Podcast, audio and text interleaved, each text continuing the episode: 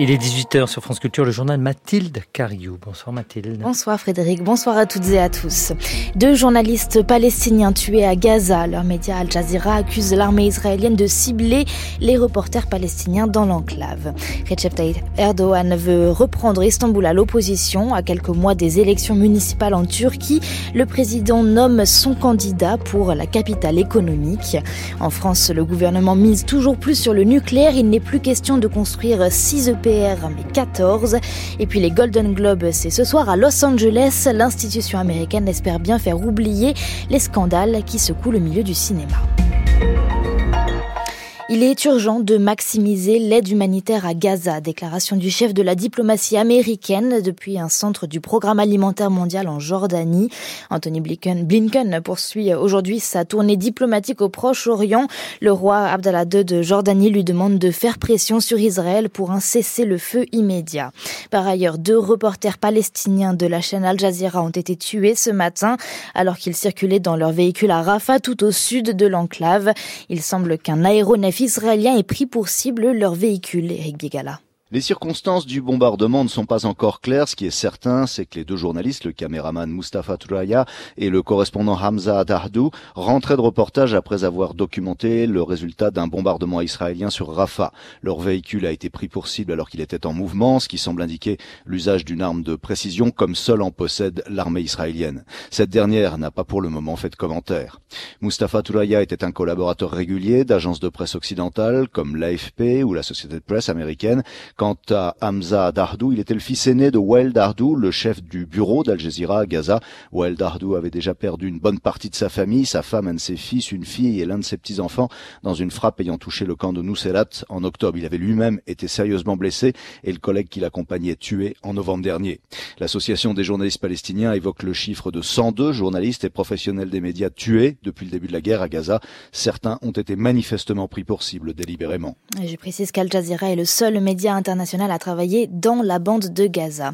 L'explosion d'un bus à Kaboul a fait cinq morts hier soir dans un quartier chiite de la ville. Explosion revendiquée par le groupe État islamique et 15 personnes ont été hospitalisées. Puis en Iran, une femme a reçu 74 coups de fouet pour atteinte aux mœurs publiques. Depuis la mort de Marsa Amini en septembre 2022, de plus en plus de femmes résistent et sortent sans le voile, mais le régime de Téhéran a promis de multiplier les contrôles, notamment à l'aide de caméras. Erdogan veut reconquérir Istanbul. À moins de trois mois des élections municipales en Turquie, le président a dévoilé ce dimanche le nom du candidat de son parti, l'AKP, et de son allié ultranationaliste, le MHP, pour la plus grande ville du pays. Il s'agit de Murat Kurum, ancien ministre et actuel député de l'AKP. Euh, un, un pari pour le président turc qui veut reprendre la capitale économique à l'opposition à Istanbul. Les explications d'Anand Lower. En désignant Murat Kurum, un technocrate, Recep Tayyip Erdogan confirme que le vrai candidat du pouvoir au municipal d'Istanbul, c'est lui. Lui qui mènera la campagne pour tenter d'effacer la défaite de 2019, le plus lourd camouflé de sa carrière politique. Le chef de l'État, réélu en mai dernier pour cinq ans, veut à tout prix reconquérir la plus grande ville turque, sa capitale économique, la mégapole où il est né et dont il a lui-même été maire avant de diriger la Turquie. Recep Tayyip Erdogan ne s'en cache pas, c'est son objectif principal. Nous allons faire en sorte que la municipalité métropolitaine, celle qui conduira notre bel Istanbul, l'aigle du sultan Mehmet le Conquérant, vers son objectif, ne serve à nouveau que les habitants d'Istanbul. Nous allons sortir définitivement Istanbul de l'ère d'immobilisme des cinq dernières années. Comme tous les Stambouliotes, nous voyons clairement qu'Istanbul ne peut pas se permettre de perdre cinq années de plus.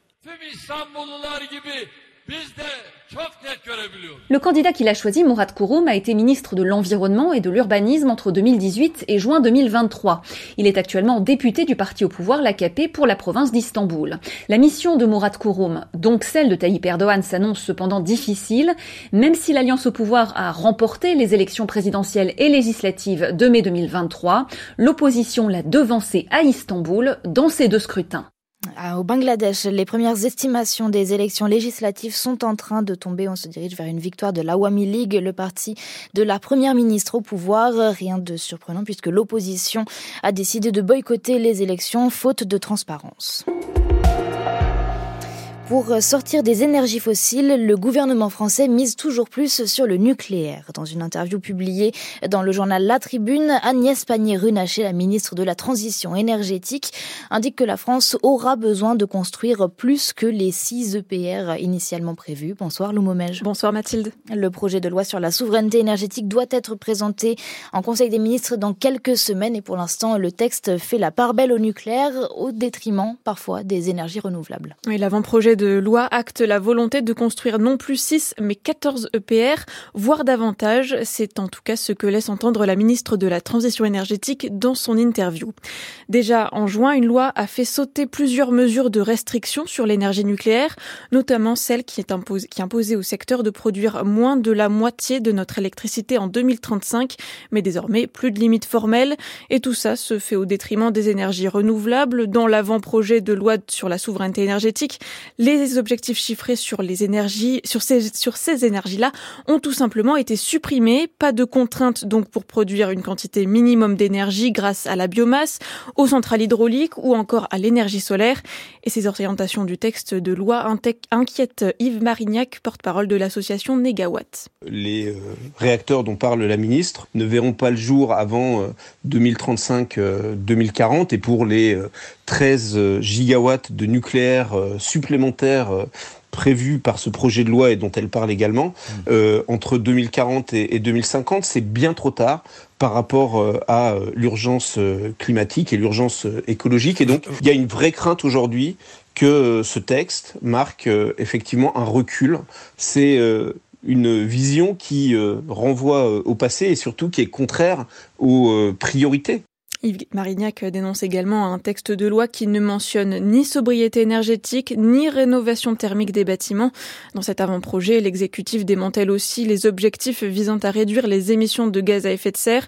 D'après les informations du média Contexte, il ne s'agit plus par exemple de réduire de 40% la consommation d'énergie fossile d'ici 2030, mais plutôt de tendre vers une réduction de 45%.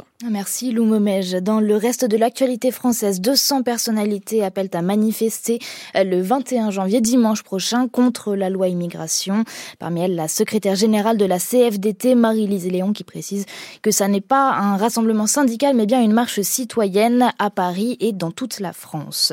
Le ministre de l'économie, Bruno Le Maire, promet que certains prix vont baisser dans l'alimentaire sur, par exemple, le beurre, les huiles ou la volaille. Les négociations commerciales entre industriels et distributeurs se terminent à la fin du mois. Cependant, il admet qu'on ne reviendra pas au prix d'avant-crise.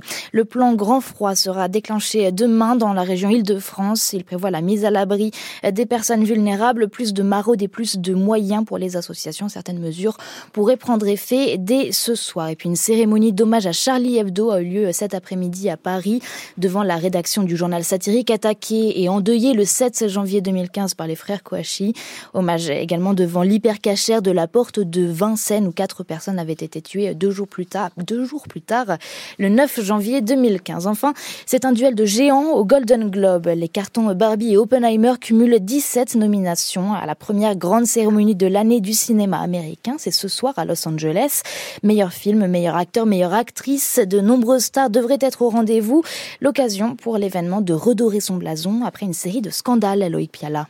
Le décor n'a pas changé, un grand hôtel de Beverly Hills avec des invités attablés à l'occasion alcoolisés, mais l'association de la presse étrangère d'Hollywood qui remettait les Golden Globes a été démantelée en juin dernier. Elle n'a pas réussi à faire oublier une enquête du Los Angeles Times de 2021 sur son éthique douteuse, ses tendances à accepter les cadeaux des studios et son manque de diversité. Cette année, NBC, le diffuseur historique, n'a pas renouvelé son contrat, la chaîne CBS a pris le relais. Jusqu'ici, un groupe d'une centaine de correspondants, toujours toujours actif, votait pour ces récompenses. La structure actuelle, plus légitime sur le papier, compte 300 journalistes à travers 75 pays. Les organisateurs ont aussi créé deux nouvelles catégories, celle du succès au box-office et du spectacle comique, dans l'espoir d'attirer des téléspectateurs plus jeunes.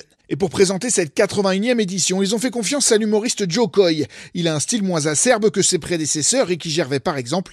Après une longue et coûteuse grève des acteurs et des scénaristes, Hollywood a envie de légèreté. Loïc Piala à Los Angeles pour France Culture. On termine termine avec un mot du temps. Pour demain matin, le ciel sera couvert au sud et à l'est, lumineux comme aujourd'hui sur la Bretagne et toute la côte normande jusqu'au nord. Côté température, au lever du jour, ça se rafraîchit. Il fait moins 3 à Rennes et à Rouen, moins à Clermont et Strasbourg, 4 à Brest, 5 à Marseille et 10 au plus chaud du côté de Nice.